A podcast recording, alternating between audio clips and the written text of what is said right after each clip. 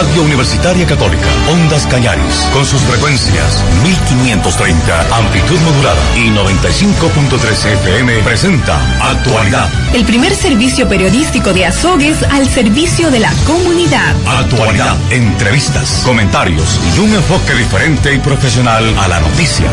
La mayor cobertura informativa de la radiodifusión de Azogues. Actualidad, primero sin información. Bien, eh, 12, 4 minutos. ¿Cómo están ustedes? Qué gusto, saludos. Empezamos en Noticiero Actualidad, estamos en la emisión informativa en la segunda ya de este día jueves 7 de octubre del 2021. Atención, estas son las informaciones. Revisión internacional, atentos. Analistas venezolanos ven más posibilidades de diálogo con nuevo canciller del régimen creen que las cosas han avanzado un poco luego de que se estancaron profundamente en el año 2019 tras el desconocimiento de Nicolás Maduro como mandatario. Atención, juez bloquea ley que impide la mayoría de abortos en Texas. La Casa Blanca saludó el fallo como un paso adelante importante hacia la restauración de los derechos constitucionales de las mujeres en el estado de Texas. Atención, un sismo de magnitud 6.1 sacude Tokio y alrededores sin alerta de tsunami.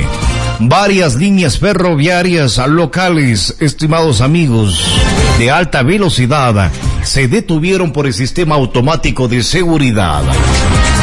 12 con 7, 12, 7 minutos. Atención, presidente de Finlandia por un solo día.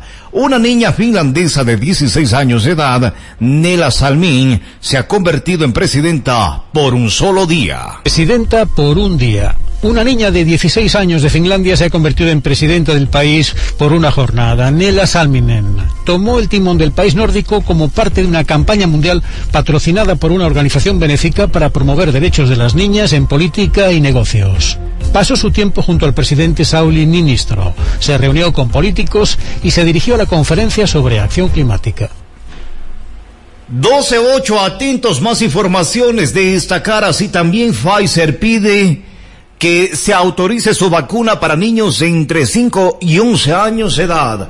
En otro tema, Angela Merkel habló de desafíos internacionales y el clima en su despedida con el Papa Francisco. La hora 12 con 8 minutos. Atención, miles de migrantes aguardan en México crisis migratoria se agudiza en México y Tapachula, en el estado de Chiapas, es uno de los escenarios. Eh, sus servicios se están saturando. Según la Comisión Mexicana de Ayuda a Refugiados, el 70% de las solicitudes perdón, de refugio provienen de migrantes en esta región. Miles de haitianos llevan meses viviendo en pésimas condiciones en esa ciudad y son los que cuentan con menos probabilidades de acceder a la condición de refugiado. Mientras que en el total, tres de cada cuatro solicitantes obtienen ese reconocimiento. En el caso de los haitianos, esa tasa es de apenas un 30%. Veamos. Exactamente, queremos ver cómo está la situación y por eso queremos conectar con mi colega, nuestro corresponsal Johan Ram. 12-9, 12-9 minutos, cito la fuente DW en español. Atención, destacar así también que Francia pide explicaciones a la Iglesia por defensa de secreto de confesión pese a abusos. El jefe de los obispos declaró el día miércoles que el secreto de confesión era más fuerte que las leyes. Rusia invitará a los talibanes a conversaciones internacionales en Moscú.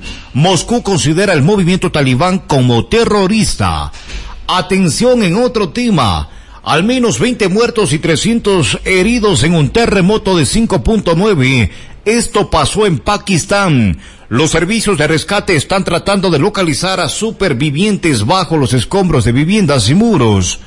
Atención, la OTAN alerta de una China cada vez más asertiva y una Rusia bastante agresiva.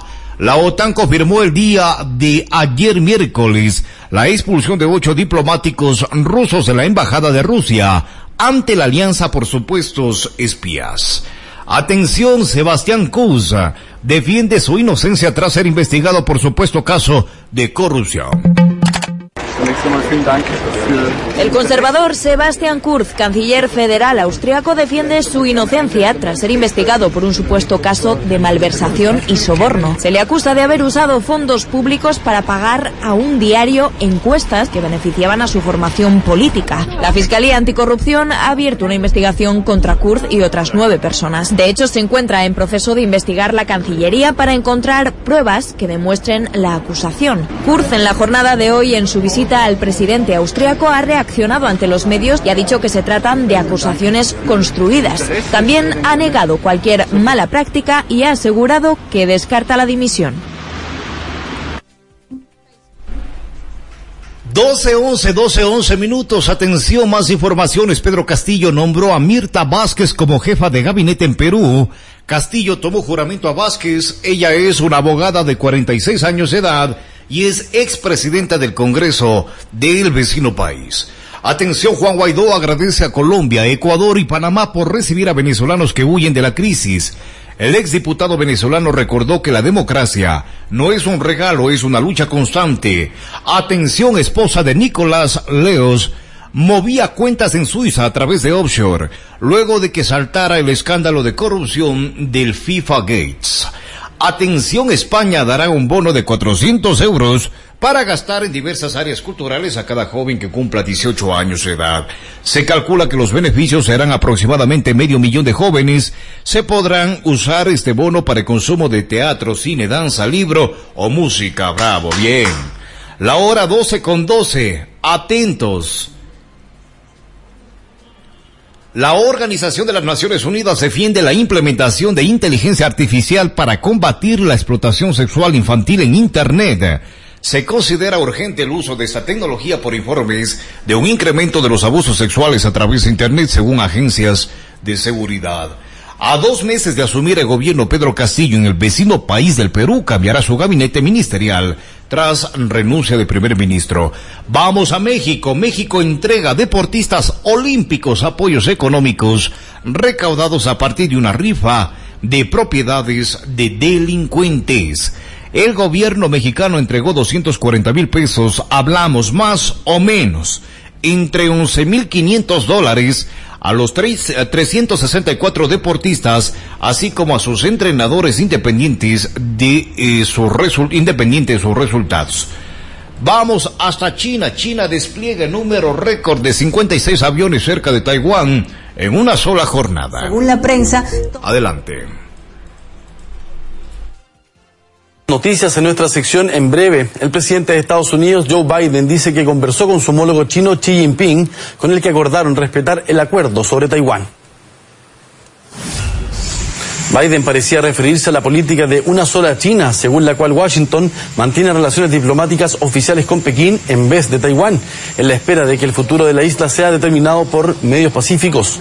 Por su parte, el ministro de Defensa de Taiwán describió las tensiones actuales como las peores en 40 años. Advirtió que Pekín tendría la capacidad de invadir la isla a gran escala para 2025. En los últimos días, un número récord de aviones de combates chinos sobrevolaron la zona de defensa aérea taiwanesa. La hora 12.15, 12.15 minutos, más informaciones. Atención amigos, las claves de uno de sus peores momentos tras las revelaciones de una ex empleada. Hablamos de Facebook. En la misma semana en que se dio un gran apagón a nivel mundial y que afectó a millones de usuarios, Instagram, Facebook y WhatsApp, la compañía, la tecnológica, se enfrenta a las críticas eh, de forma pública en el Senado de Estados Unidos, estimados amigos. En este eh, vídeo les eh, compartimos la siguiente nota informativa y les contamos por qué cito la fuente BB News en español se enfrenta también a las críticas y al escrutinio público en el Senado de Estados Unidos y al llamado que cada vez cobra más fuerza para que se regule la actividad de la poderosa empresa tecnológica. Una de las piezas clave de esta crisis fueron las revelaciones de la ex empleada de Facebook, Francis Hogan, quien filtró a la prensa los llamados archivos de Facebook. En este video te explicamos por qué este es uno de los peores momentos de la compañía. Esta mujer, Francis Haugen, de 37 años, era hasta hace poco gerente de producto de Facebook, pero hace pocas semanas filtró una serie de documentos internos llamados en la prensa archivos de Facebook que cuestionan la ética de los negocios de la empresa. Desde entonces, Haugen parece haberse convertido en una de las peores pesadillas de la compañía. ¿Y qué dicen los documentos? Hay una conclusión que Hogan ha repetido, que Facebook pone las ganancias por encima de la gente. Uno de los datos más llamativos de los documentos que ha resaltado la prensa de Estados Unidos fue un estudio que indicaba que Facebook sabía que su red social Instagram resulta tóxica para muchas adolescentes. Según el periódico estadounidense The Wall Street Journal, al que Hogan filtró los documentos primero, en esa encuesta se encontró que el 32% de las adolescentes consultadas dijeron que cuando se sentían mal con su cuerpo, Instagram les hacía sentir peor. En esos documentos también se sugiere que Facebook actúa de manera débil ante publicaciones sobre tráfico de drogas o de personas y que el gigante solo actúa ante la presión de la opinión pública. Por ejemplo, en 2019 el servicio árabe de la BBC presentó un reporte sobre trabajadoras domésticas puestas a la venta a través de Instagram. Según documentos internos, Facebook ya estaba al tanto del problema y según la prensa tomó medidas limitadas hasta que Apple amenazó con eliminar sus productos de su tienda online. Pero los archivos de Facebook no solo quedaron en la prensa. Según el análisis de Anthony Sarker, corresponsal de la BBC en Norteamérica, si hay algo que ha logrado Facebook es poner de acuerdo a demócratas y republicanos, pues parece cada vez más unánime la preocupación por cuán poderoso se está haciendo y la amenaza que esto representa. La hora 12.17 es aquí, estimados amigos, noticias internacionales. Momento para compartir informaciones del país. Adelante. El Ecuador en minutos. Con las noticias nacionales.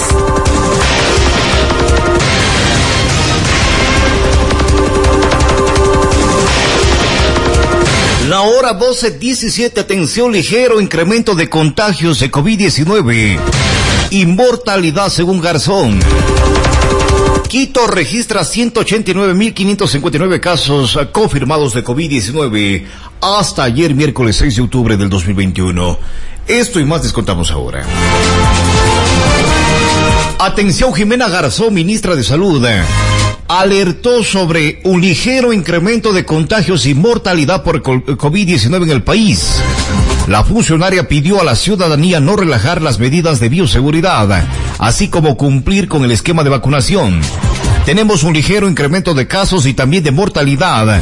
Si bien se están descongestionando los hospitales y las unidades de cuidados intensivos, sí ha habido un ligero aumento de casos a nivel nacional, dijo tras una reunión del Comité de Operaciones de Emergencia del COE Nacional. La señora ministra dijo también que la situación se produce porque todavía hay un porcentaje importante de la población mayor de 18 años que no ha sido vacunado. Por favor, acudan a los centros de vacunación. Reciban sus vacunas para poder reactivarnos económica y socialmente, dijo la señora ministra. En otro tema, el correísmo quiere investigar los papeles de Pandora que nombran a Guillermo Lazo Mendoza. La Comisión de Fiscalización abrió una investigación sobre los uh, papeles de Pandora y visitará a Guillermo Lazo Mendoza en uh, Carondelet. La hora 12 con 19 minutos atentos. La vacada de Unión por la Esperanza UNES, que representa el correísmo en la Asamblea Nacional, quiere que se abra una investigación sobre los denominados papeles de Pandora pero en la Comisión Legislativa Permanente, donde siete de los nueve integrantes pertenecen a su bancada.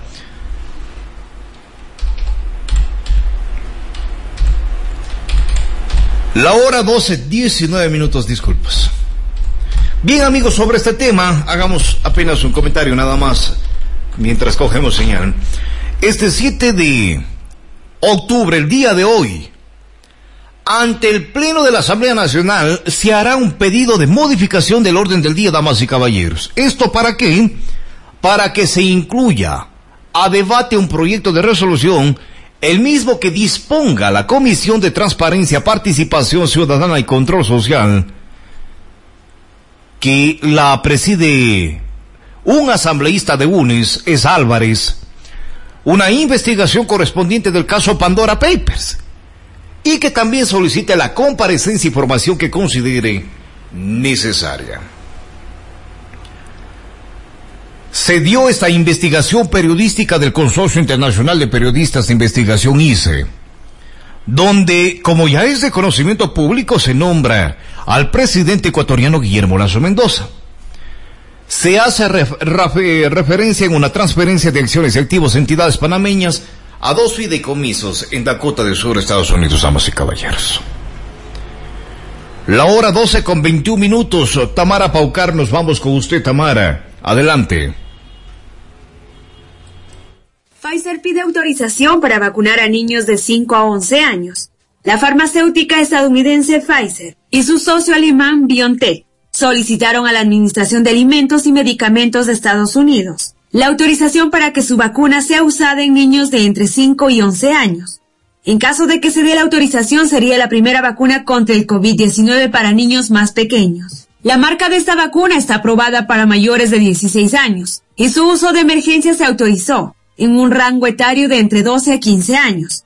En los ensayos clínicos que Pfizer ha desarrollado en la fase 2-3, sus resultados arrojaron que era segura y con producción de anticuerpos robusta para niños de 5 a 11 años. El estudio se realizó con una muestra de 2.268 participantes de 5 a 11 años y se aplicó dos dosis con un intervalo de 21 días, pero con un gramaje de 10 microgramas, 20 menos de lo que se usa normalmente para los mayores de 12 años. La aplicación de un menor concentración de la dosis no reduce la respuesta inmunitaria, según el estudio. Para ello se comparó el nivel de anticuerpos en los menores de 5 a 11 años, con quienes recibieron dos dosis con un concentrado de 30 microgramas. Esta es la primera petición formal que Pfizer realiza a la Administración de Alimentos y Medicamentos de Estados Unidos para la aprobación de su vacuna en los infantes de 5 a 11 años. En Ecuador, la ministra de Salud, Jimena Garzón, confirmó que el país se aplicará la vacuna de Pfizer a los niños menores de 5 años y la de Sinovac a los menores que tengan entre 6 y 11 años. La funcionaria detalló que espera los resultados de investigaciones de vacunación en población infantil de Estados Unidos y China para inocular a menores de 5 años. Bien, la hora 12.23, muy gentil Tamara, gracias a usted. Quienes no obtuvieron cupo para la educación superior en primera fase de postulación tendrán segunda oportunidad entre el 9 y el 10 de octubre. Aceptación fue entre el 5 y el 6 de octubre si es que el postulante obtuvo un cupo en su primera opción de carrera y lo rechazó o no se pronunció, no seguirá, estimados amigos, en proceso. Armada detecta alertas, aletas de tiburones en embarcación que navega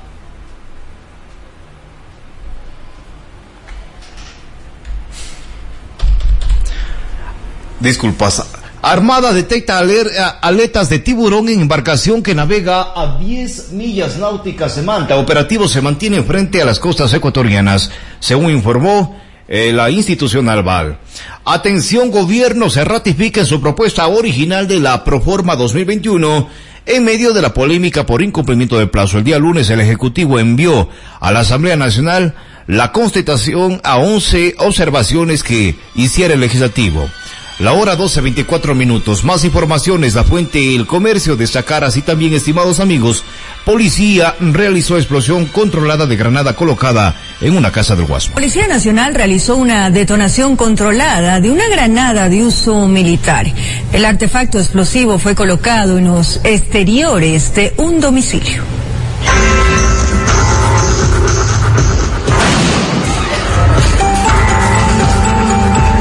Se trató de una granada tipo piña de uso militar, con un alcance destructivo de más de 70 metros a la redonda. Su detonación no fue realizada por los delincuentes que la arrojaron, sino por agentes antiexplosivos del Giri. Ya le habían retirado el seguro. Bueno, eh, estaba manipulada, sí. Por eso nosotros actuamos con el protocolo para eh, colocarle una contracarga, minimizar el tipo de riesgos aquí con la gente que tenemos, por lo que está cerca de las casas. Se recibió una alerta de parte de una persona de la tercera edad de que posiblemente existía un artefacto explosivo y nos pudimos dar cuenta de que se trataba de una granada. Si es que la persona lo manipulaba, entonces causa la muerte inmediatamente. Si a cinco metros puede causar la muerte de uno o dos tres personas. El explosivo fue colocado por dos sujetos en los exteriores de una vivienda ubicada en la cooperativa Río Guayas, en el Guasmo Norte. Las presunciones son, son muchas, pero debe, debo recordarle que también aquí estamos en un, en un territorio que está considerado como un, muy conflictivo. La situación está muy, muy complicada ahorita. Póngase que un niño la hubiera cogido, imagínese qué hubiera pasado. Preocupante los tiempos que estamos viviendo, amigo, ¿no? Muy preocupante. La palabra misma está escrita. En los peores tiempos la maldad se multiplicará. Según la Policía Nacional, es la tercera granada encontrada en el sector del Guasmo en menos de un mes. En tanto, en todo Guayaquil, en lo que va del año, ya van 13 de estos artefactos hallados. Para nosotros esto sí es sorprendente. Parece que cada día se va agudizando más en estos problemas. Al final, no hubo personas heridas, solo pánico entre los moradores. Informó Jorge Salazar.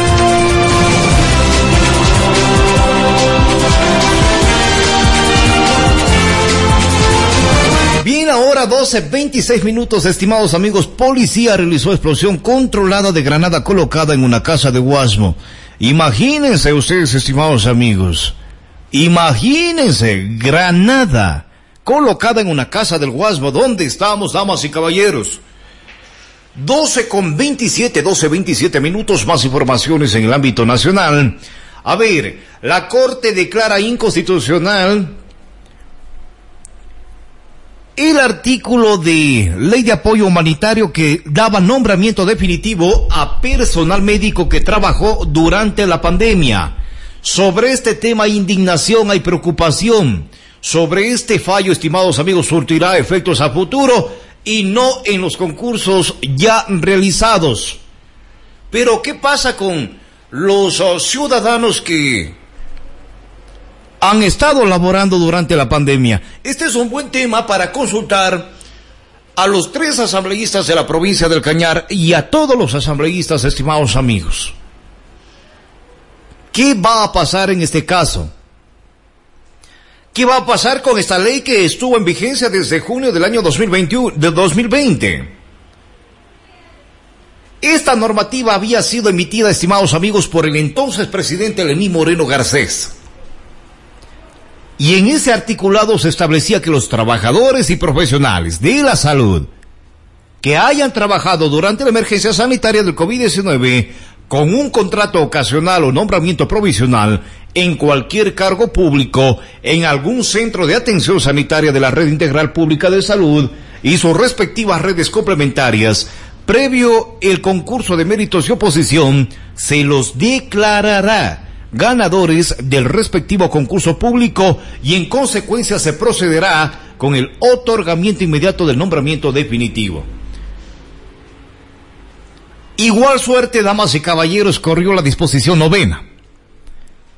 Esta disposición establecía que los concursos públicos eméritos y oposición para la entrega de nombramientos definitivos se debían realizar en un plazo de seis meses lógicamente a partir de la entrada en vigencia de la ley. Según eso, los méritos tendrían un puntaje de 50%. Los mismos se asignaría con el título debidamente registrado en la página de la CNCID, mientras que la oposición también eh, con puntaje de 50%. Y también sería asignada con la presentación notarizada del contrato ocasional o nombramiento provisional vigente. Ahora, lo que sucede es que dentro de estos dos argumentos o de los argumentos de la decisión por parte de la Corte, se dice que es contraria a la Constitución y que la misma establece que nadie podrá ser discriminado por distinción personal o colectiva temporal o permanente. Desde el Hospital José Carresco Arteaga de la ciudad de Cuenca, se nos ha llamado hace unas horas, estimados amigos, y estamos ya por consultar a los señores asambleístas de este tema. La hora 12 con 30, 12, 30 minutos o alguna constitucional de igual forma acá que nos dé una mano, muchísimas gracias. 12 con 30, 12, 30 minutos.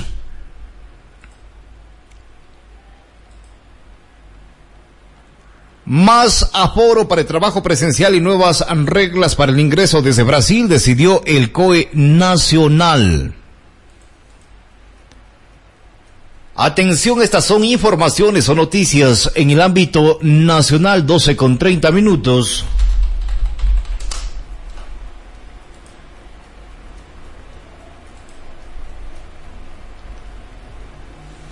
El correísmo y el Pachacuti y Pachacuti planean dos resoluciones sobre Pandora Paper. Primer debate del caso Pandora Papers en la Asamblea Nacional. Las bancadas del correísmo y el Pachacuti acudieron al Pleno con dos propuestas de resoluciones para esta función, para que se realice una investigación sobre eh, las filtraciones de los papeles eh, de eh, Pandora.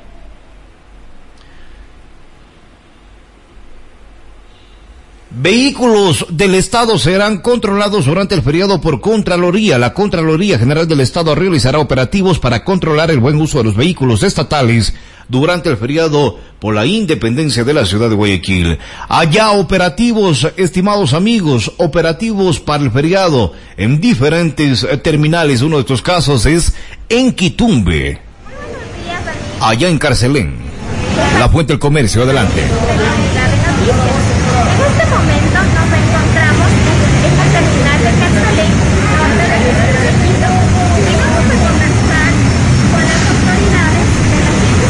Bien, 12.32 eh, minutos, 12.32, nos vamos a una pausa para comerciales para enseguida ingresar con informaciones de la ciudad, de la provincia, de la región. Volvemos. Es la hora 12.32 minutos. A continuación, contenidos publicitarios. P. Algunos dicen que lo pasado pisado, pero todos comprobamos que la vida no es así. El tiempo es constante y lo que vivimos hoy depende de lo que vivimos ayer. Así hacemos que el pasado se haga presente. Clásicos por siempre, de lunes a viernes, de 6 a 7 de la mañana. Compartimos una hora reviviendo emociones. Clásicos por siempre, por Ondas Cañaris, FM.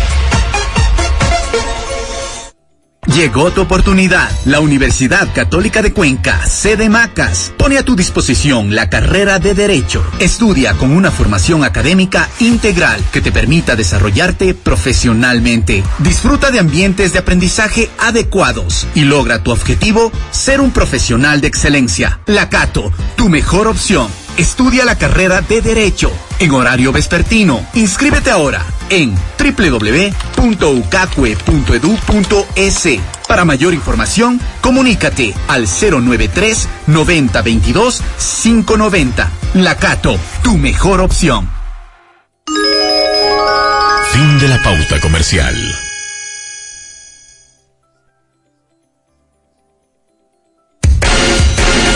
El austroecuatoriano. Bien informado. Con las noticias del momento.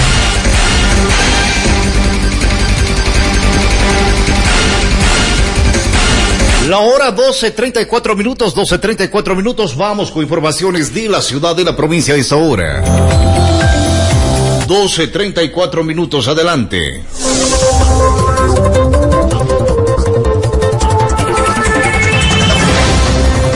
Atención taller de jardinería y cuidado de plantas, esto en Cañar.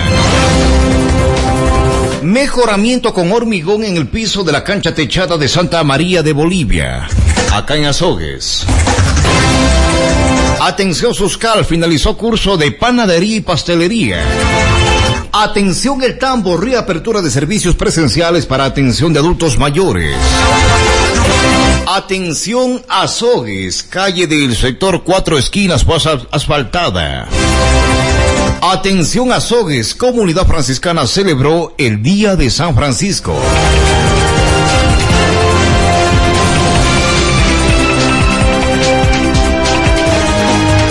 La hora 12.35 minutos, atención, en un ambiente festivo y formal, el municipio de Suscal concluyó el curso de panadería y pastelería desarrollado en la comunidad de Cuyauco durante 56 horas a la que asistieron un total de 37 participantes.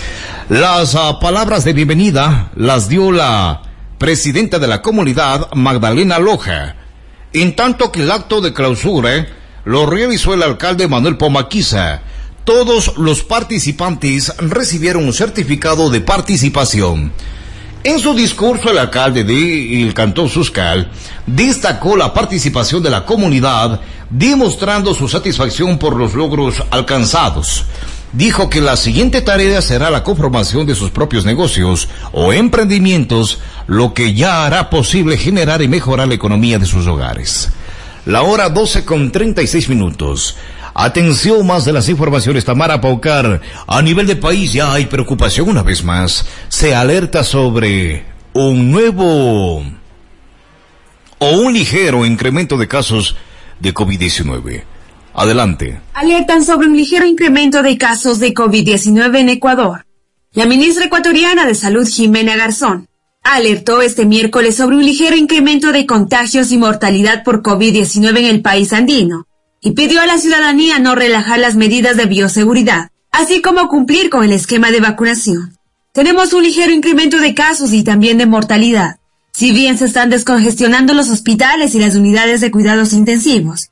Sí ha habido un ligero aumento de casos a nivel nacional, dijo tras una reunión del Comité de Operaciones de Emergencia en la que se analizó la situación del país. La funcionaria adjuntó que la situación se produce porque todavía hay un porcentaje importante de la población mayor de 18 años que no se ha vacunado. Por favor, acudan a los centros de vacunación. Reciban sus vacunas para poder reactivarnos económicamente y socialmente, como lo hemos venido haciendo paulatinamente hasta este momento, pidió Garzón al recordar que aún el 85% de la población total de Ecuador no está vacunada. Por ello, subrayó, no se ha conseguido aún la inmunidad comunitaria, pese a lo cual se han registrado en el país eventos masivos, conciertos, fiestas y algunos que superan el aforo recomendado por el COE. Si nos relajamos va a haber brotes y posiblemente no los vamos a poder controlar porque se va a salir de las manos y vamos a tener que tomar medidas más restrictivas, advirtió. Avanzó que se ha sugerido la posibilidad de que se exijan certificados de vacunación para el ingreso para actividades recreacionales, en lugares cerrados como bares, restaurantes cerrados, cines, teatros, museos y discotecas, tras asegurar que el gobierno tiene suficientes vacunas para inocular a más del 85% de la población. La ministra expresó su preocupación por la convocatoria a marchas de protesta, en las que la ciudadanía se expone a contagios. Fuente El Mercurio reportó para el informativo Actualidad Ondas Cañaris Tamara Paucar. Bien, estamos en la hora 12.38 minutos, 12.38 minutos, damas y caballeros. Seguimos con más de las informaciones. Son noticias de la ciudad, noticias de la provincia, de la región. Dejamos habilitado un número telefónico para que usted, lógicamente, participe en ese día, en esta tarde ya, y nos dé a conocer novedades que se presentan en la ciudad, en la provincia, con el 2240-335.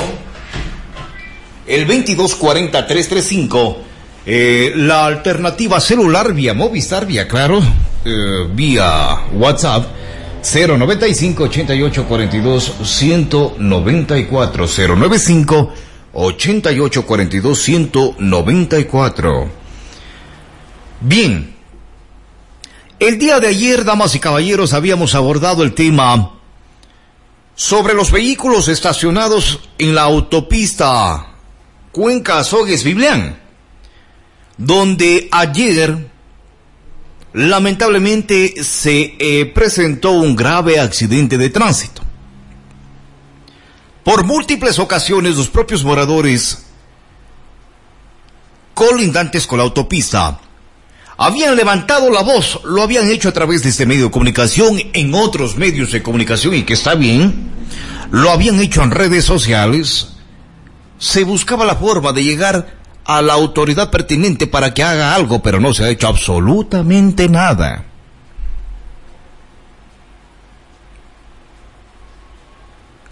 Hace minutos nada más desde el ingreso a Shishikin en la autopista, nos oh, comenta una moradora del sector Dice, lamentablemente siguen los vehículos y lamentablemente dejan los vehículos prendidos, carro grande, tráiler, camión, vehículo grande, vehículo pesado. Cierto es que hay locales por ahí por la zona y que necesita trabajar la gente, los ciudadanos que tienen sus negocios en la zona. Y que los amigos traileros, los amigos de los camiones, oiga, les entendemos. ¿Quién más que yo para entenderles a ustedes?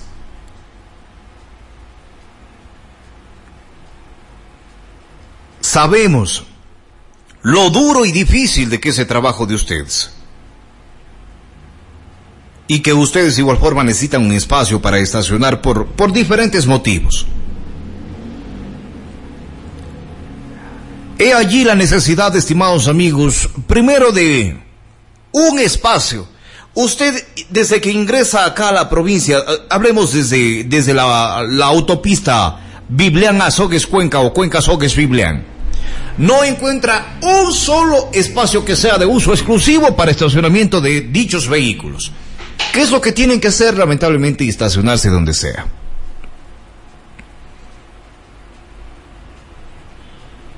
Y ya que surge el problema, es menester y necesario de igual forma de que las autoridades pertinentes tomen cartas en el asunto. Dios no permita vaya a pasar algo. Dios no permita vaya a pasar algo. A tomar cartas en el asunto, damas y caballeros. 12.42, 12.42 minutos nos vamos al tambo, reapertura de servicios presenciales para atención de adultos mayores. El GAD Intercultural del Tambo y el Ministerio de Inclusión Económica y Social MIES iniciaron esta semana el retorno progresivo de actividades presenciales en todo el territorio.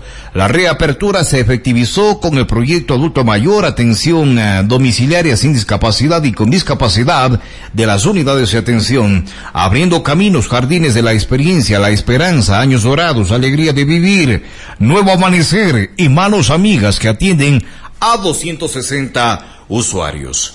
El regreso paulatino a los servicios para este grupo de atención prioritaria empieza con la atención en la modalidad de espacios en socialización y encuentro. Se realizarán actividades para promover el afecto, el cuidado especializado y sobre todo la relación con el medio social. Seguimos con más de las informaciones. Coordinación Zonal 6 de la Gestión de Riesgos realiza varias actividades. Milton Armando Benítez Arauz, coordinador zonal 6 de gestión de riesgos, señala que este feriado, que arrancará este viernes 8 de octubre, será una especie de medición para lo que serán ya las festividades de las ciudades de Cuenca y Azogues, al tiempo de indicar que se planifica varias actividades con organismos en el denominado mes de la reducción de gestión de riesgos, indica. El plan operativo y el plan de contingencia que se va a dar en este feriado. Esto nos va a servir como un entrenamiento para justamente lo que se viene dentro de después de un mes. Esto es muy importante porque las coordinaciones entre las diferentes instituciones del Ejecutivo y los GATS, eso nos va a garantizar la seguridad principalmente de todos los pobladores. Igualmente, como gestión de riesgos, el 14 de octubre, aquí, justamente en la, gobernación, liderados bajo el señor gobernador, vamos a iniciar el mes de la reducción de gestión de riesgos, en la cual se verificará el cumplimiento de los famosos UGE, unidades de gestión de riesgo que deben tener todos los GATS. En los siete cantones que tengo en la provincia de Cañar, dos GATS todavía no tienen materializado las unidades de gestión de riesgo y eso es muy importante porque prevenir, hacer una inversión siempre en la prevención, eso salva vidas. Esperamos justamente en este mes lograr que todos los GATS de aquí, de la provincia, tengan materializado sus unidades de gestión de riesgo con la finalidad justamente de enfrentar a todas las amenazas que estamos abocados principalmente en, en, las temporadas de verano e invierno. En el tema de los incendios forestales, Benítez Arau señala. Indicarles que en el Austro somos el tercer sector en control en la prevención de incendios. Lamentablemente este tiempo, el año 2021-2020, se quemaron alrededor de 3.700 hectáreas. Hoy estamos aquí en la provincia de Cañar con 175 hectáreas quemadas, principalmente en el cantón Cañar y en el Cantón Azogues. La semana antes, uh, pasada tuvimos una reunión con un curso de capacitación de bomberos forestales. Se le apoyó a bomberos de Elex con algo de material y estamos en un plan justamente de, de fortalecer las capacidades de todos los cantones que, donde están nuestros bomberos, que son los héroes que nos ayudan a, a controlar estas amenazas. Los recursos son escasos, pero siempre la voluntad uno y, y siempre estamos orientados donde existen más incendios forestales. El coordinador zonal de riesgo señala cómo se viene conversando con personas que provocan los incendios. Primero, capacitamos a los, una brigada de bomberos forestales. Tenemos exactamente 41 en Azuay y 29 en Cañar. Ellos recibieron con,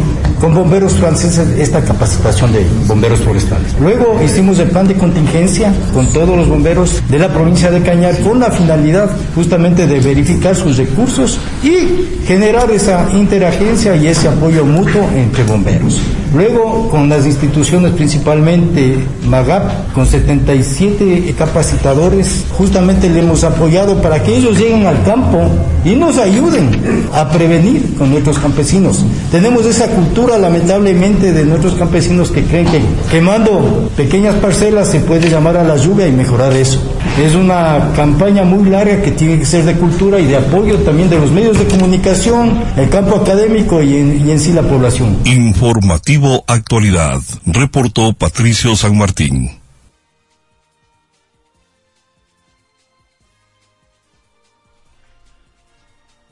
Bien, eh, más informaciones, 12 con 46 minutos, 12, 46 minutos. Salimos una pausa para comerciales y enseguida estamos ingresando con más de las informaciones o noticias de acá de la ciudad, de la provincia. Volvemos. Es la hora 12, 47 minutos. A continuación, contenidos publicitarios. P. Crecer implica pensar a futuro. Un futuro que traerá cambios importantes en tu vida, cargado de nuevas experiencias y oportunidades. Con gran expectativa de hasta dónde quieres llegar, para convertirte en ese gran profesional que siempre soñaste. En la Universidad Católica de Cuenca encontrarás carreras innovadoras que potenciarán tus destrezas y habilidades para alcanzar tu objetivo. Inscríbete ya en nuestra web www.ucacue.edu.es con CV no esperas. Si iniciar tu negocio quieres, con CV Cooperativa puedes. Si tu auto nuevo anhelas, con CV llegas. Si un computador necesitas, CV te facilita. Con CV Cooperativa todo es más fácil, todo es más rápido. Tu crédito en menos de 24 horas. Solicítalo hoy mismo. Además, recuerda que mientras más transacciones realices en CV Cooperativa, tienes más boletos y más oportunidades para participar en las rifas de este 31 de diciembre y ganarte dos autos Toyota 0 kilómetros, motos Yamaha, electrodomésticos y más de 200 premios. Más información de nuestras rifas 2021 en www.cvcooperativa.fin.es. Con CV no esperas.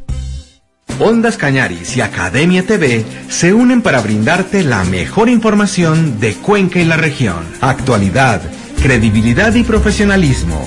De lunes a viernes a las 7 de la mañana y a las 19 horas. Sintonízalo en Ondas Cañaris en los 95.3 FM. Y en Academia TV en el canal 2 de señal abierta. Síguenos también en las diferentes redes sociales. Gran alianza de los medios de comunicación de la Universidad Católica de Cuenca, para que estés bien informado. Perspectiva Play. Publicidad a través de pantallas LED. Sé parte de una moderna forma de publicitar tu negocio o empresa. Contamos con pantallas LED estratégicamente ubicadas en toda la ciudad para que proyectes tu marca masivamente con un impacto garantizado. Contamos con paquetes desde 50 dólares. Encuéntranos ya en redes sociales o al número 098 9702 063. Perspectiva Play. La Universidad Católica de Cuenca y la Universidad de Cuenca, a través de los departamentos de vinculación, presentan mensajes de concientización al apoyo social de las familias recicladoras de Cuenca. La separación en origen o la separación en la fuente es muy importante. Sin este paso no se puede dar el proceso de reciclaje. Así es como garantizamos que los residuos puedan ser reutilizados o reciclados. Separar los restos en origen donde se generan no te toma más tiempo ni te representa más trabajo. No mezcles con desechos que contaminan. Separa y entrega a los recicladores de tu barrio o saca los horarios de recolección.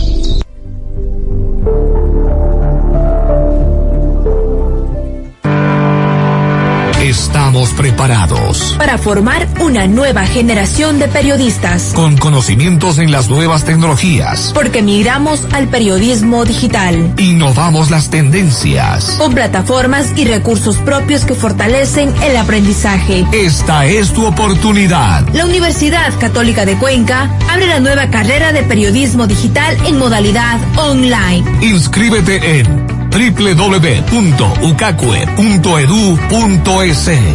Periodismo, proyecta tu futuro.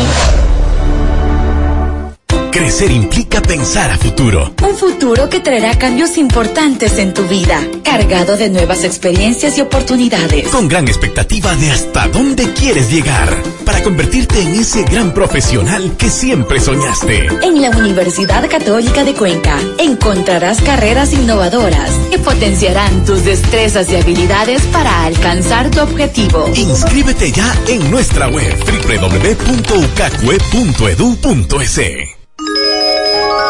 Fin de la pauta comercial.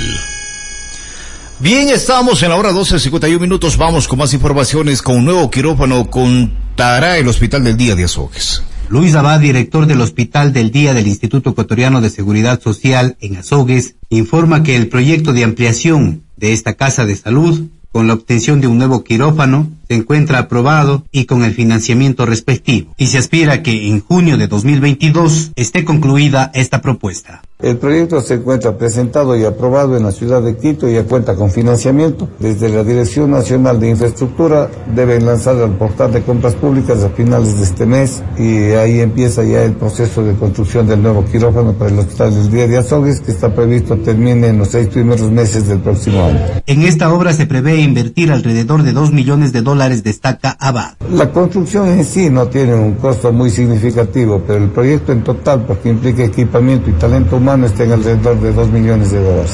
Los recursos económicos para la ejecución de esta propuesta son fondos propios del Instituto Ecuatoriano de Seguridad Social. El fondo proviene del Instituto Ecuatoriano de Seguridad Social. Con esta propuesta se prevé implementar el número de especialistas en esta casa de salud, destaca la autoridad. Inicialmente está previsto que tengamos cinco especialistas adicionales que están en el área quirúrgica y con ello el personal que nosotros contratamos por la emergencia sanitaria, como son los médicos generales, las enfermeras, las auxiliares de enfermería, se redistribuyen para ir a trabajar en el centro quirúrgico. En cuanto al equipamiento tecnológico, destaca que tiene las mismas características del quirófano 1 con el que cuenta ya esta casa de salud. Este centro quirúrgico va a tener un equipamiento similar al que tenemos en el quirófano 1 del Hospital del Día, es decir, es una réplica de equipamiento. Pasamos de 8 a 16 camas de recuperación postquirúrgica y estamos yendo a duplicar el número de cirugías realizadas anualmente, es decir, pasaríamos de 4.700 a 9.400 cirugías por año. ¿Qué tipo de cirugías se podrán hacer? Cirugía laparoscópica eminentemente, eh, que no tenga comorbilidades del paciente, porque no tenemos hospitalización, los pacientes no pueden estar más de 24 horas en observación. El objetivo de esta casa de salud es mejorar los servicios que actualmente prestan a los usuarios. Que es el objetivo final que tiene todos los hospitales del Instituto Ecuatoriano de Seguridad Social, preocuparse por la salud de la población afiliada. Azogues es un ejemplo de ello y hemos dado muestras de cuánto ha mejorado la atención en el hospital del día y sobre todo la producción que tiene este hospital nos garantiza un superávit siempre financiero a final de año. Adrián Sánchez, Noticiero Actualidad. Bien, eh, 12.54 minutos, calle de sector Cuatro Esquinas fue asfaltada. La Municipalidad de Azogues inauguró el miércoles 6 de octubre de 2021 la obra de construcción a nivel de carpeta asfáltica de la calle sin nombre entre General Ignacio de Ventimilla y Miguel Heredia en el sector Cuatro Esquinas. ¿Recuerdan ustedes, amigos, esta calle que habíamos mencionado hace, hace algunos años y que la bautizaron los moradores de la zona del barrio? y que la replicamos aquí en el medio de comunicación como la calle de los olvidados, pues ya fue asfaltada, estimados amigos. ¡Qué bien! La hora 12 con 55 minutos, atentos. Destacar, Patricio, adelante con usted. Se da a conocer que se cumplió con la entrega de indumentaria deportiva y abanderamiento de la delegación de deportistas de los registros de fe de Cañar. En las instalaciones del Paraninfo de la Universidad Católica de Cuenca, sede Azogues, con la presencia de autoridades de Cañar y del Alba Mater, así como de dirigentes deportivos, Fe de Cañar cumplió con el abanderamiento de la delegación del Cañar que participará en los novenos Juegos Deportivos Nacionales Juveniles y el Deporte Adaptado Ibarra 2021. Así lo señala Israel Barahona, administrador de Fe de Cañar. Se conviertan en un lenguaje muy sencillo, pero especial en su esencia, con el fin de engalanar y elogiar este acto de grandeza institucional. Alábaro que flameará con gran señorío el abanderamiento de los deportistas de Federación Deportiva Provincial del Cañar. Con esta misma vehemencia, considero oportuno recalcar que los avances y logros de nuestro ente federativo son y serán el auténtico producto de un trabajo adecuadamente planificado y ejecutado en equipo donde todos somos obreros y guías a la vez, porque nuestro lema ha sido dar paso a la participación de los actores involucrados, integrados por la gran familia de federación, desde el principio hasta la conclusión, porque desde siempre estuvimos y estamos convencidos en que la fortaleza de una capacidad física llega de una voluntad indomable. Vaya mi agradecimiento profundo a este equipo humano de Federación Deportiva Provincial del Cañar, en sus diferentes tareas y espacios del deporte, en la que la vida nos ha unido y puesto a prueba para destacar fortalezas y transformar debilidades en nuevas oportunidades en pro del deporte de la provincia del Cañar. Mientras tanto que José Escandón, presidente de Fede Cañar, señala que se aspira a cumplir con todas las expectativas de que los deportistas logren buenas ubicaciones como en otras ocasiones. Para mí es grato presentar a la delegación de deportistas que estará participando en la novena edición de los Juegos Nacionales Juveniles en Ibarra, pero también es grato informar a la ciudadanía autoridades y público, que tenemos también un representante para los Juegos Adaptados de Guayas 2021, que se le está incluyendo y el deporte debe ser así, incluyente, formativo, participativo de todos los frentes y de toda la ciudadanía. ¿Cómo no agradecer el apoyo de cada una de las autoridades que el día de hoy está presente, que nos acompañan? Y ustedes, señores deportistas, deberían sentirse orgullosos realmente que las autoridades aquí presentes le están dando la importancia al deporte de la provincia y le están dando la importancia a ustedes como deportistas. La entrega de, de la vestimenta exterior, la camiseta oficial, la camiseta conmemorativa. Pudieron observar la entrega de su vestimenta de competencia. Adicional tenemos preparados unos kits para cada uno de los deportistas con su vestimenta de, de, competencia, suplementos vitamínicos, para que realmente puedan completar la preparación necesaria para obtener los resultados para los que se han estado preparando. Informativo Actualidad. Reportó Patricio San Martín. La hora 12.58 minutos. En instantes más, damas y caballeros, estamos con el concejal de la ciudad, eh, Javier Serrano, con quien vamos a abordar un tema, estimados amigos, sobre la elevación de parqueo tarifado en el Cantón Azogues.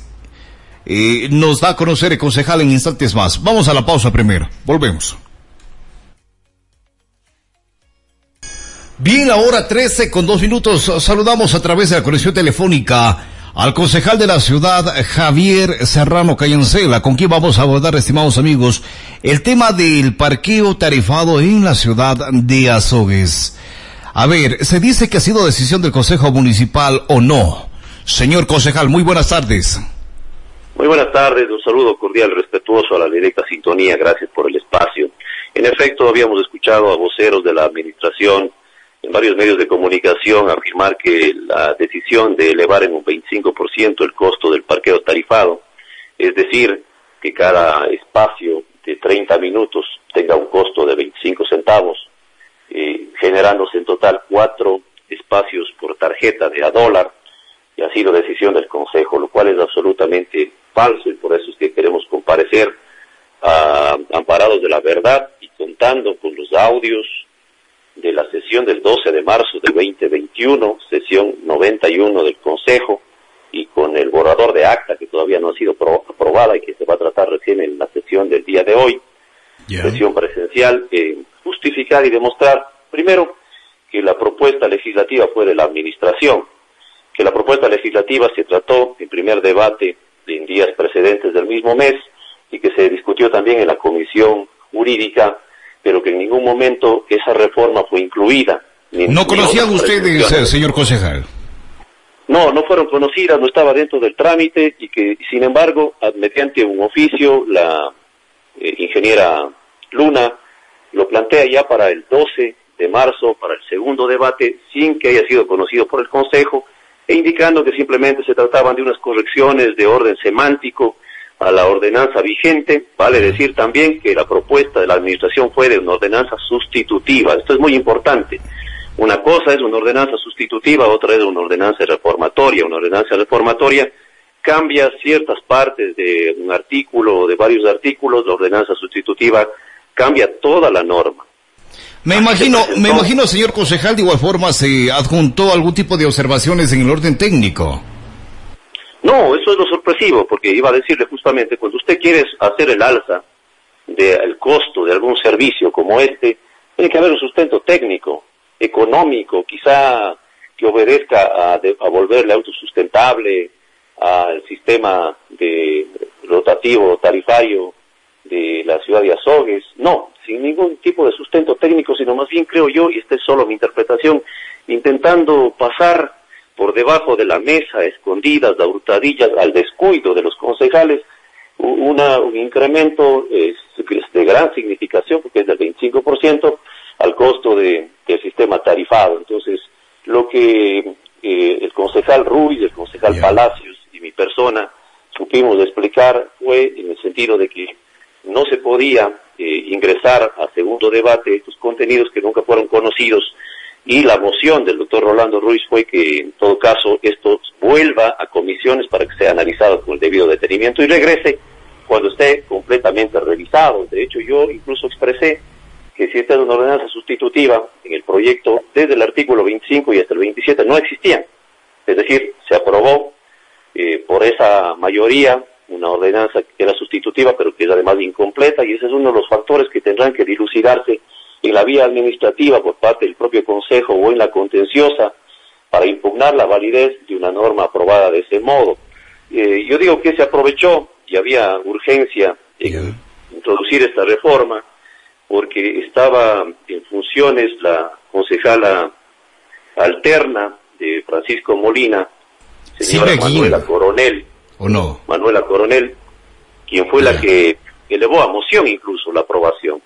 Y con el voto de Romer Sarmiento, Mariana Andrade, Manuela Coronel y Jesús Espinosa, alterno de Nancy González, cuatro votos, ¿no es cierto?, se da un empate, porque Rolando Ruiz, Carlos Palacios, Javier Serrano y Silvia Guillén, alterna de Gabriel Crespo, no apoyamos esa moción, votamos por la moción de Rolando Ruiz. Como la ley establece la dirimencia a favor del alcalde, el alcalde con su doble voto termina aprobando algo que es ilegal. En conclusiones, en conclusiones, señor concejal, ¿quiénes aprobaron entonces la norma sustitutiva? Eh, las personas que le indico, Romero Sarmiento, Mariana Andrade, Manuela Coronel y Jesús Espinosa, con el voto dirimente del alcalde porque se produjo un empate en la otra tesis. ¿Y esto no es legal o sí?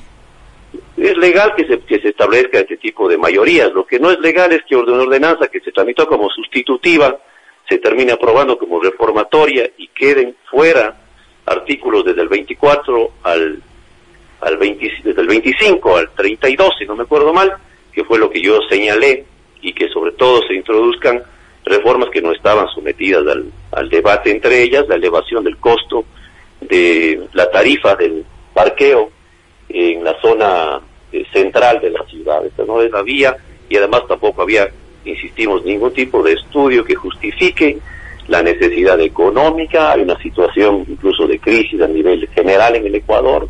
Nuestra ciudad no está exenta de aquello y pues eh, no se le puede estar eh, sin un estudio socioeconómico como base de la situación de los propietarios de vehículos realizando estos incrementos es de necesidad y de elemental responsabilidad. Bien, eh, como concejales de la ciudad, ¿cuál va a ser las acciones que ustedes tomen ante esta ordenanza?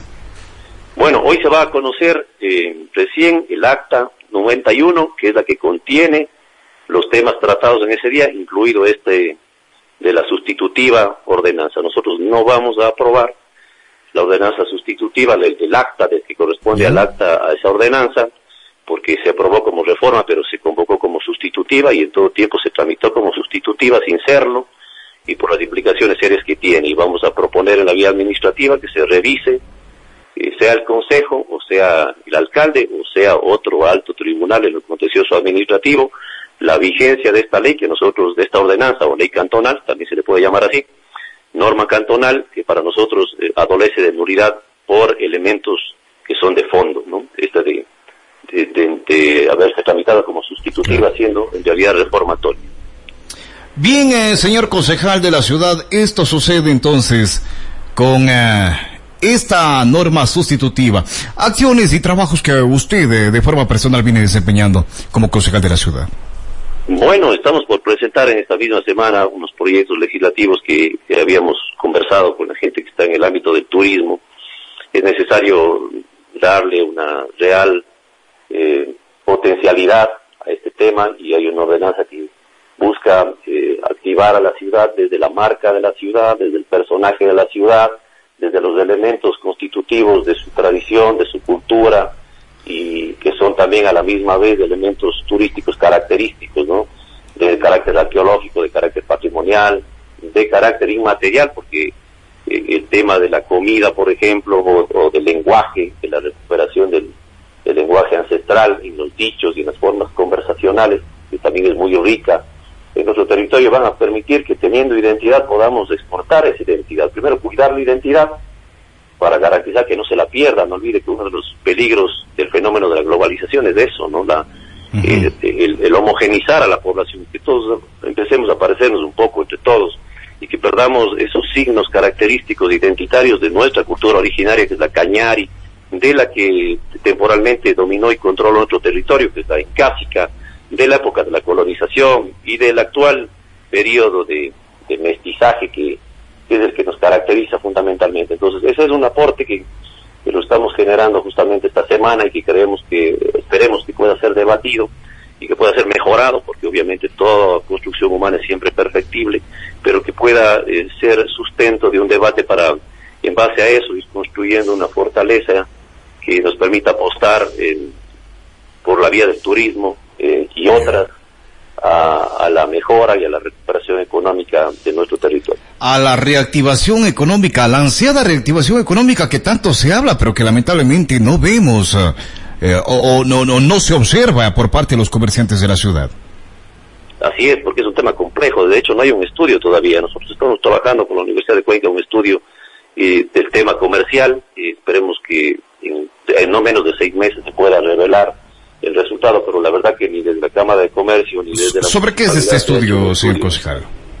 ¿Sobre qué es el estudio? sobre la realidad de, de la actividad comercial de Azogues, de la actividad comercial, emprendedora y artesanal. Eh, nunca se ha hecho, nunca se ha tomado ni siquiera un catastro y menos se ha hecho una guía para entender la naturaleza de por qué somos como somos y por qué vendemos lo que vendemos y consumimos lo que consumimos y cómo esta realidad puede proyectarse en apuestas innovadoras en, en la lógica del mercado. ¿Se tiene datos tal vez, eh, señor concejal, de cuántos negocios quebraron el Cantón Azogues y las parroquias a causa de la pandemia? No, no se tiene ninguna revelación y este es otro de los elementos del estudio, ¿no? Ver la, el- la tragedia del emprendedor que en una distancia mm, de tres meses ve eh, ofuscadas y, y eliminadas sus, sus anhelos y sus inversiones mayores o menores y justamente por, por esa falta de, construcción un poco más técnica de las apuestas de emprendimiento en nuestra zona, que está relacionada a una sociedad de consumo que tiene como elemento esencial eh, o matriz de su economía las remesas que envían nuestros migrantes y que hoy son más que nunca todavía. Bien, la hora 13, 12 minutos. Finalmente una consulta, señor eh, concejal. Es una duda ya personal esta. Eh, ustedes señalan en el boletín, informa- eh, boletín de prensa eh, que usted eh, ha tenido la gentileza de enviarme. En el segundo párrafo se dice, con seguridad habrá, habrá escuchado usted a voceros del alcalde afirmando que el incrementar en un 25% el costo de la tarjeta de parqueo tarifado ha sido decisión del Consejo Municipal, dejando suponer que se trataba de una decisión unánime, pues Eso es una mentira más que ha sido difundida por los medios de comunicación de alquiler. En esta, en este caso, señor concejal, ¿cuáles son los medios de comunicación de alquiler? Gracias por leer ese párrafo, nos permite refrendar y sustentar mejor todavía nuestro reclamo. Dolorosamente y vergonzosamente los hay, siempre los ha habido.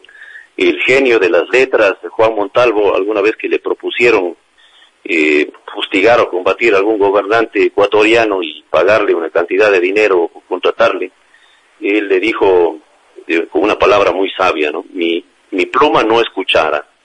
Es decir, el autor de, de la frase Mi pluma lo mató en contra de García Moreno acuñó también esta otra joya literaria que es Mi pluma no escuchara. Es doloroso, no son todos los medios, pero vergonzosamente hay medios en donde usted no puede ser entrevistado, ni siquiera salir en el obituario. Pero se está generalizando cuando se dice los...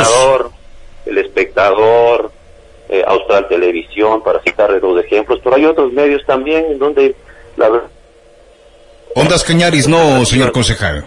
No, no, para nada, para nada, no, no podría. Es un medio plural, es un medio democrático y es un medio en donde los periodistas que son profesionales de la materia también nos brindan el espacio. Pero hay otros medios que no voy a citar en donde periodistas trabajan en el municipio o familiares de esos periodistas trabajan en el municipio y también se ve claramente parcializada la información y los contenidos que se difunden. Yo lo digo con absoluta certeza, tranquilidad, no estoy ofendiendo a nadie, estoy revelando algo que es claro. Usted busque a ver si alguna vez en los últimos tres años, dos años le han entrevistado a algún concejal que tiene una visión distinta a la autoridad de turno y verá que no. Usted tiene un espacio incluso para difusión, pero señor concejal. Claro que sí, tenemos un espacio comunicacional en la Génesis 933 de FM pero mire que eh, la responsabilidad del ejercicio comunicacional es tan delicada que yo no me podría atrever jamás a utilizar ese micrófono para referirme a temas que tienen que ver con el ejercicio de mi función edilicia y no lo he hecho y, no lo haré tampoco porque es una forma delicada no solo con, la empresa radial sino con los oyentes que cuando me escuchen en el rol de concejal me escuchen en, medios virtuales o en este que es uno, uno de los medios tradicionales pero que tienen gran potencia y no en el medio en donde presto mis servicios. Bien, eh, señor concejal, muy gentil, muchísimas gracias. Eso nomás queríamos saber dicha aclaración de igual forma. Primero el tema, ¿no? Que preocupa lo que usted señala a través de la norma sustitutiva. Y lo segundo que habíamos leído en el segundo párrafo que preocupa porque se generaliza, lamentablemente. Gracias, doctor Javier. No he podido especificar, gracias a usted. Buenas tardes. La hora 13, 15 minutos, 13 con 15 minutos, damas y caballeros. Salimos una pausa para comerciales. Estamos de vuelta. Simplemente cuidémonos nada más. A ver, Pepe, perfecto. La gala del Pasillo Edición 2021, sorteo viernes 8 de octubre a las 16 horas. El sorteo será de una serenata. Eh, Pepe, si me ayuda, ¿a través de qué página? Antes ya de de poner punto final al espacio Noticiero Actualidad. Hasta tanto estamos felices, estamos contentos con el corazón henchido de alegría. Porque la selección ecuatoriana de fútbol nos dará más que seguro una alegría. todos los ecuatorianos a cantar, se dijo. Todos, todos.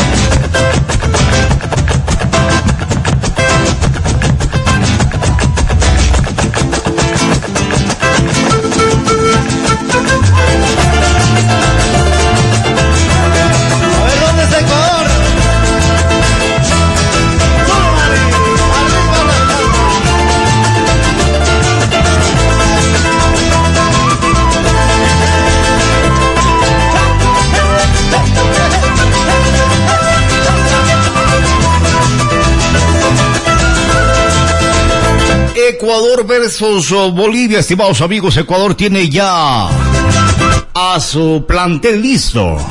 Ecuador tiene prohibido empatar, estimados amigos, o perder ante Bolivia.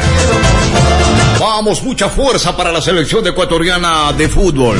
Sumamos absolutamente todos. El cántico de euforia, de alegría, de eh, civismo ante todo. Ecuatorianos somos todos. Somos 17 millones y más. Que vive Ecuador, que viva la selección ecuatoriana de fútbol John Lester Hidrobo. Soy Juan Pablo Moreno, gracias.